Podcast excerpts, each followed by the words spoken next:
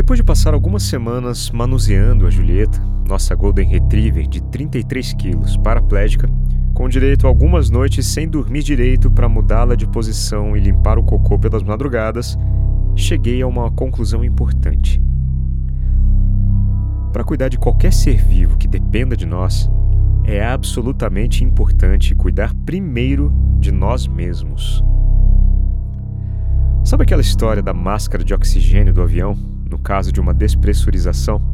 As orientações do encarte são bem explícitas. Você deve colocar a máscara primeiro em você, depois nas crianças. Parece bem óbvio, né? Você não vai conseguir ajudar ninguém se sofrer um desmaio por falta de oxigênio no organismo. Então vamos lá. Alimentação, sono e atividades físicas regulares são o básico. Não menos importante, vem a saúde psicológica. Higienizações mentais esporádicas são primordiais.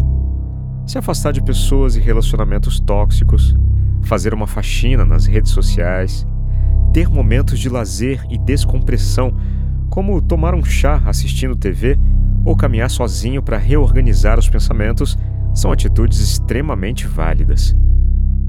Todas essas coisas combinadas proverão a energia necessária e o esgotamento mental e físico tendem a assombrar cada vez menos. O cansaço é normal e é até esperado, mas o esgotamento é muito perigoso, tanto para nós quanto para os seres sob nossos cuidados. Por aqui conseguimos implementar algumas mudanças que têm nos ajudado muito. Aprendemos a esvaziar a bexiga da Julieta e o fazemos principalmente antes de dormir, para não ter o risco de acordar e interromper o sono para trocar o tapete higiênico, apesar de sofrermos ao menos uma interrupção por noite para mudá-la de posição. Afinal, é bastante desconfortável dormir em uma mesma posição por sete horas seguidas. Além disso, nos revezamos para dormir com ela durante a semana, pois nós temos levantado às 5 da manhã para pedalar em dias alternados deixamos apenas os finais de semana para dormirmos todos juntos.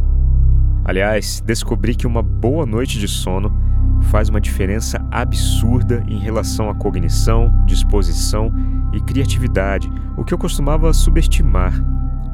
Ultimamente andei dormindo muito mal por causa da Julieta, o que me deu a impressão de estar sofrendo um gigantesco vazamento de criatividade.